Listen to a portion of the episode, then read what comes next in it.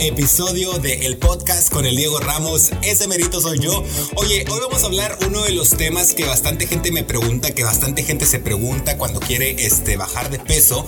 Y para eso quise traer a un invitado que este, ya pasó por este procedimiento. Él es Carlos Jaques. Mi amigo, mi gran amigo Carlos Jaques. ¿Cómo estás? Bien, bien. Un poco cansado por ser domingo. Cansado por ser domingo, ajá. Mucha gente entenderá por qué cansado por ser domingo, ¿verdad?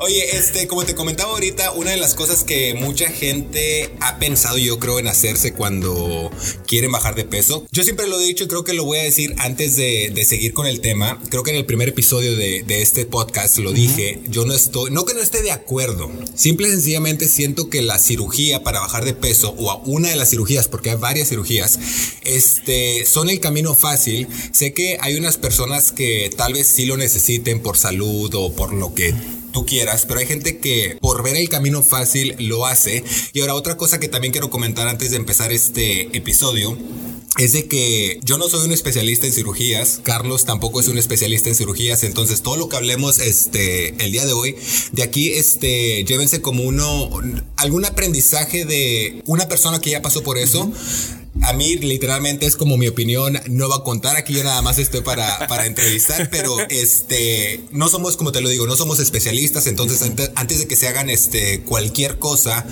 consúltenlo con quien sí es un especialista, a lo mejor tú que me estás viendo lo necesita en verdad, a lo mejor este, o si nada más eres como de las personas que quiere el camino fácil a no hacer ejercicio, a no comer bien, este, y quieres hacerlo, pues mira, yo no soy quien para ponerte un alto, así es que lo único que te recomiendo es que vayas este, con alguien que, que sepa sobre el tema, nosotros nada más vamos a hablar, o bueno, yo voy a estar este, hablando con Carlos porque sé que, que él se la hizo y como siempre lo digo en los episodios, cuando invito a alguien es porque quiero que es una persona que está de acuerdo o va de acuerdo con el tema.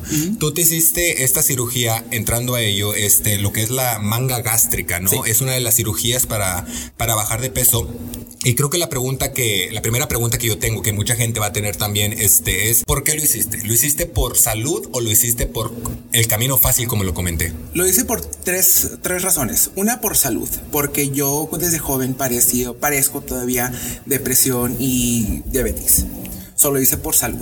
Dos, ah, porque pues ya estaba cansado de ir al gimnasio y no tener ese, sí, ese empuje que, que tienen todos. Y tres, por, porque pues, me quería ver bien. Ok. esas son las tres razones por la, por la que la hice. Ok, amiga, otro, otro episodio donde le digo a, hablo con alguien en femenino, eh, te, los te lo platiqué en el episodio pasado. Este, voy a ver ese episodio de RBD. Este, cuando me dijiste que no veías los cambios en el gimnasio, yo como este entrenador, te puedo preguntar, ¿hiciste todo lo que debiste haber hecho para ver cambios y no los viste? ¿O nada más este, llegaste a un punto en el que dijiste, esto no me sirve? Sí hice todo, hice todo hasta lo imposible. Pagué entrenadores antes que ti, fui con, con, con nutriólogos, fui con mucha gente para que me ayudara. Y no he visto, no vi yo el cambio, no lo estaba viendo. Cuando se me presentó la oportunidad de que, oye, puedes ir a Tijuana hacerte la cirugía ya, porque pues se lo hizo mi hermano, dije, ¿sabes qué? Brinqué recaudé el dinero, pagué los vuelos y lo pagué. Y no fue, fue una decisión que no me arrepiento de hacerlo. Ok. Porque con esa cirugía llegué a hacer más cosas y he estado más dispuesto a meterme en el gimnasio. Tú lo has visto. Sí, sí, Tú sabes cómo llegué hace un año. Sí. Y ahora me, me veo muy diferente. Muy, aunque no lo vea yo en mis ojos y aunque no me sienta, mi familia me lo dice, te ves, te ves bien, te ves más flaco. Y no es cirugía de que, ah, pues ya voy a dejar, voy a comer lo que sea y te voy a adelgazar. No, tienes que poner el esfuerzo. Ajá. Yo maté, me, me, me maté en el gimnasio, me iba a los hospitales por deshidratación por más de 20 veces. Ay, no mames. no, ya yo conté las veces que iba al, hospital y era por, por, meterme al gimnasio. Pero eh, llegando a la cirugía, no es algo de que yo me arrepiento. No. No. Ok. Ahorita, este, entrando a todo lo que dijiste de la comida y todo eso, este, tengo bastantes preguntas sobre eso. Para la gente que, que, nos ve, que dice que es una manga gástrica, hay diferentes este tipo de cirugías. Y de hecho, ahorita estamos comentando afuera del podcast de cómo me confundí con ellas. La manga gástrica que este, Carlos se hizo Dice que es cuando un cirujano extrae parte del estómago y construye un tubo estrecho o manga con el resto. Dice, el nuevo estómago en forma de plátano es mucho más pequeño que el estómago original. Al reducir el tamaño del estómago se reduce la cantidad de hormonas encargadas de controlar el apetito y la insulina. Por lo tanto, después de la operación disminuirá el apetito de la persona y mejorará su resistencia a la insulina. Hablando de esto de que disminuirá el apetito, ¿a ti te pasó, digamos, hace cuánto te lo hiciste? Hace, creo que ya voy para dos años. ¿Dos años? Sí, sí, ya para dos años. Digamos que después de que te la hiciste, obviamente es un procedimiento. ¿Cómo te preparas, digamos, antes de llegar al después? ¿Cómo te preparas antes? O sea, ¿vas con el doctor antes? ¿Te ven? Te, ¿Ellos te aprueban? ¿O cómo es? Bueno, ah, como en México es bien diferente de aquí en los Estados Unidos. En México, pues lo que yo hice, me, lo que me acuerdo, es llené la aplicación, me hablaron, no, pues mandé las fotos, me dijeron, no, pues el doctor te aprobó esta cirugía. Ok, pues qué es los procedimientos que tengo que hacer, qué tengo que hacer después. Ah, pues pagué los vuelos, pagué la cirugía y ya me pusieron la cita. Eso era todo. Aquí en los Estados Unidos es diferente. Aquí tienes que ir con doctores, a nutriólogos, therapists, así, muchos doctores antes de la cirugía. Pero en México es bien diferente. En México es de pagar ya y vamos. Ay, amiga. Sí, literalmente. Mi, mi hermano se lo hizo. entonces, Oye, estaba viendo, estaba viendo eso que dijiste ahorita de la terapia, porque estaba viendo que podría ser algo también mental. Entonces, hay mucha gente que la ponen este, en terapia antes de eso. ¿A ti te pusieron o no? No, Ah, lo que como, como y yendo para atrás de lo de Estados Unidos es bien diferente.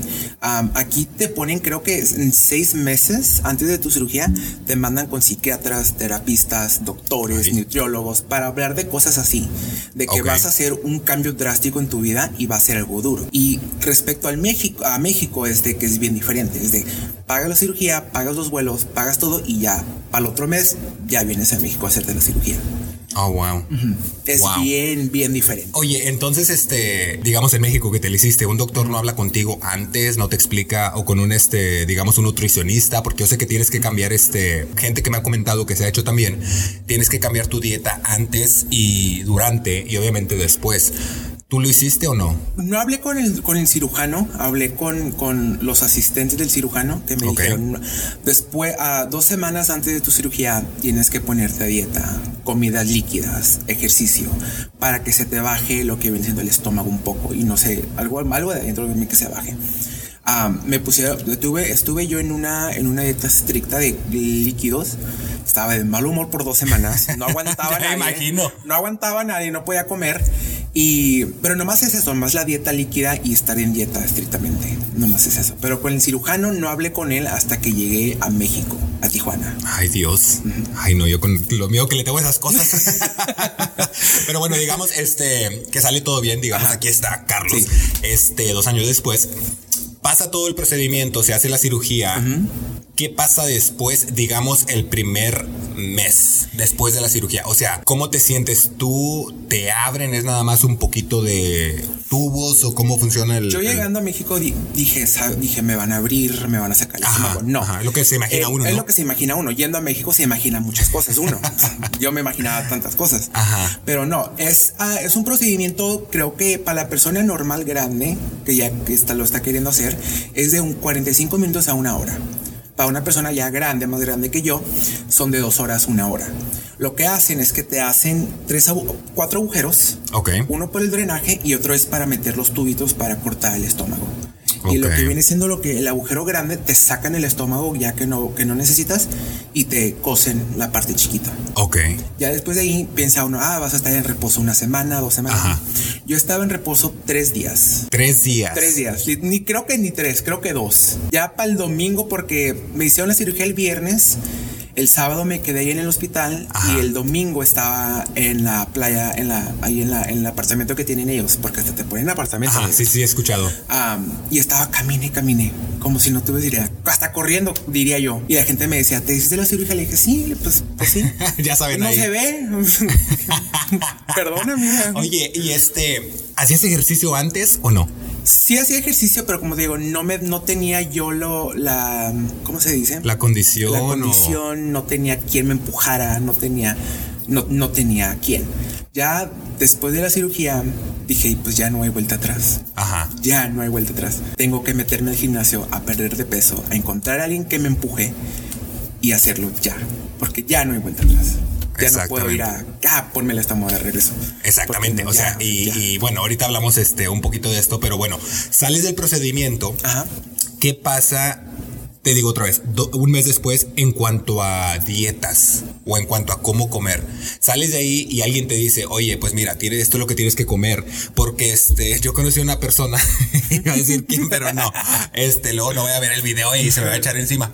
Este, que se fue a hacer no sé qué tipo de, procedimiento, pero era obviamente también algo para bajar de peso. Le pusieron un nutriólogo, creo que también fue a México. Y este, una nutricionista le dijo, tienes que comer esto por cierta cantidad de tiempo, ¿no? Y este, y no comió nada, o sea, ella comía tacos y eso, y yo así como que, güey, después de la cirugía. No, yo no pude. Entonces, yo sé que es bastante importante antes, durante y después. ¿Tú saliste con una dieta después de la operación o cómo fue? No una dieta exacta, pero sí me dijeron por dos, tres semanas o creo que un mes no vas a poder comer mucha comida. Ah, me pusieron en una líquida estricta. Uh, un nutriólogo me sigue llamando después de la cirugía, que tenía que seguir la dieta, lo que viene siendo los puro líquido por tres semanas, me equivoco, sí, por tres semanas. Ya después comidas suavecitas y luego ya comidas duras, pero no al exceso de que antes, ahora es de Poquito. Así, literalmente. Ok. pero sí, sí mantuve la dieta líquida, creo que por un mes ¿Y no, tus cambios de ánimo no se alteraron o? No, porque ya estaba acostumbrado. Porque me, de aquí, de, yendo para Tijuana, ya estaba en dieta líquida, ya estaba un poco acostumbrado. Más de mal humor, pero ya estaba acostumbrado. Allá no podía comer nada. Era puro líquido, hielo y creo que nieve me dieron. Eso es oh, todo. Nieve. Y ya regresando era también puro líquido. Puro líquido, agua, sopas, Ah, bueno, no, perdón, caldos y eso es todo. Ya después de creo que de un mes empecé a comer comida suave, luego ya comida dura, pero no al exceso grande, ya es algo pequeño.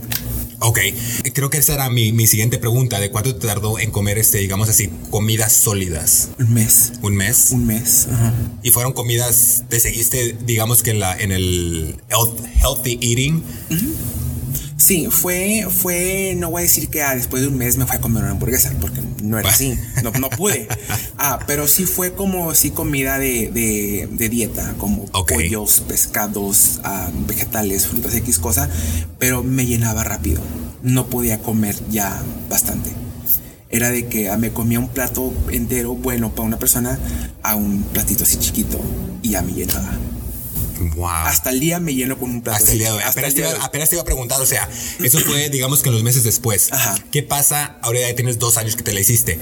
¿Qué pasa dos años después? O sea, ¿sigues comiendo esta misma cantidad o ya regresó tu estómago? Bueno, no regresa a lo mismo, pero, digamos que la, la cantidad no que te comes, ¿regresó a como era antes o nunca regresó? No. Ah, sigo comiendo así de igual, así. Si voy a un restaurante a comer con mis amigas o con, con quien sea, como poquito y ya. Cuando voy a un wing bar, a las salitas, pido cinco piezas, se me quedan viendo y hasta te voy a llevar, hasta te voy a pedir un plato para llevar. Porque las cinco no me las voy a comer y no me las acabo. ¿En serio? No me las acabo. Yo me lleno de volada. Yo no puedo comer ya mucho. Extraño, no extraño comer bastante porque pues, era un, algo malo. Claro. Pero extraño ya ir a, ir a comer con, con mis amigas o mis amigos y estar ahí un buen rato y decir, no, pues ya, ya no voy a comer. La próxima vez que vaya a comer con Carlos lo voy a checar a ver si es cierto. Y me va a grabar.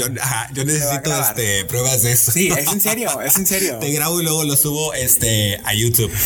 Oye, entonces, ¿qué le pasa a la gente que, que regresa a lo mismo? Porque, o sea, digamos, tú, tu caso es que ya no comes igual que antes, pero yo he conocido gente que se ha hecho no una, varias y, regresan a lo mismo. ¿Tú, ¿Tú en qué crees que, que, está basado? ¿Crees que también puede hacer acá caso de la mente? Yo, yo, yo estoy en un grupo en Facebook de esa cirugía y yo he visto a gente que se hace la misma cirugía que yo a los tres años. regresan a volverse a hacer la cirugía de nuevo porque el estómago se expande. Entonces, ella, esa gente no siguió lo que tiene que seguir y, y se vuelven a hacer dos cirugías más para volver a, a bajar el estómago.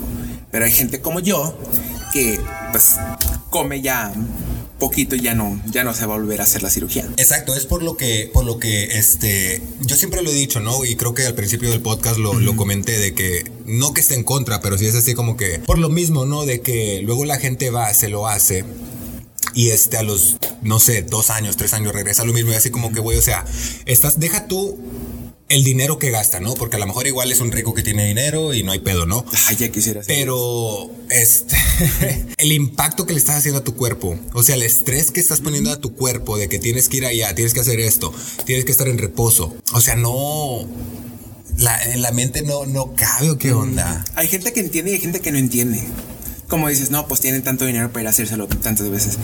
Si yo para mí fue duro esta primera vez que me la hice, mi cuerpo fue por tantos cambios ya me imagino a la persona que se lo va a hacer tres veces. Exactamente, o sea, yo no puedo... y aparte de, de, los riesgos, yo estaba viendo los riesgos aquí leyéndolos.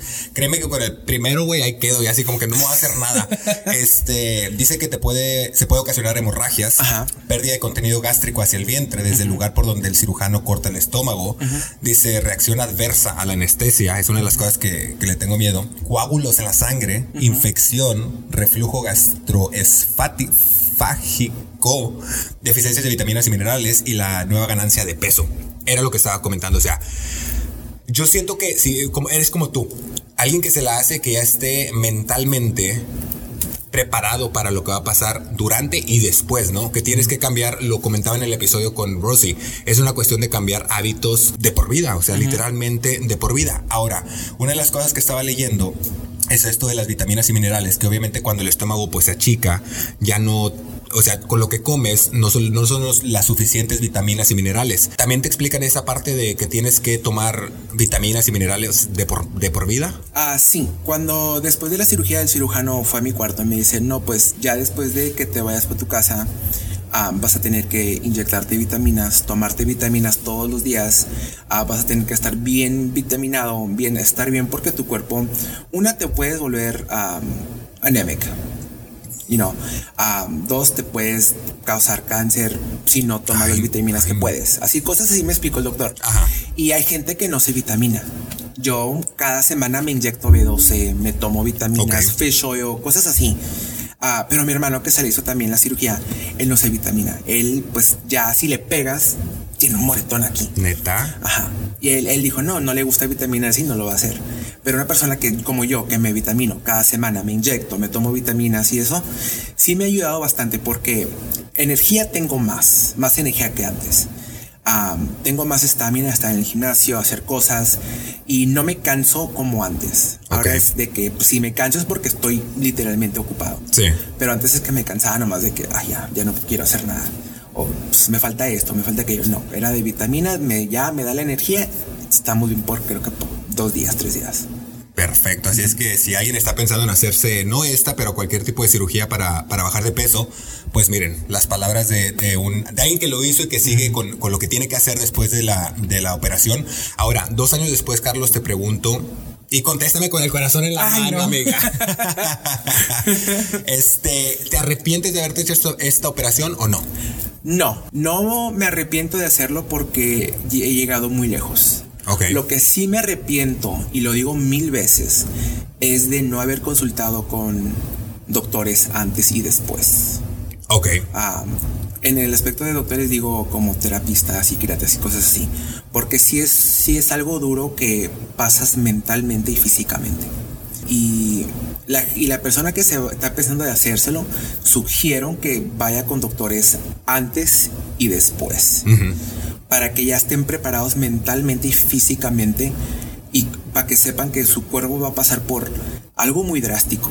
No es algo muy pequeño, algo de una semana, dos semanas, es algo de por vida ya grande. Pero no me, no me arrepiento de, de hacerme la cirugía. Ok, ahorita que este, mencionaste esto de, de por vida, hay, sé que en lo que estuve este, buscando y leyendo que hay este, cirugías que son reversibles. ¿La tuya es reversible o no? No, la mía no es, uh, no, la mía no es reversible, pero hay cirugías como la bypass. Ajá. Uh, si no me equivoco, o sea, te ponen una liga.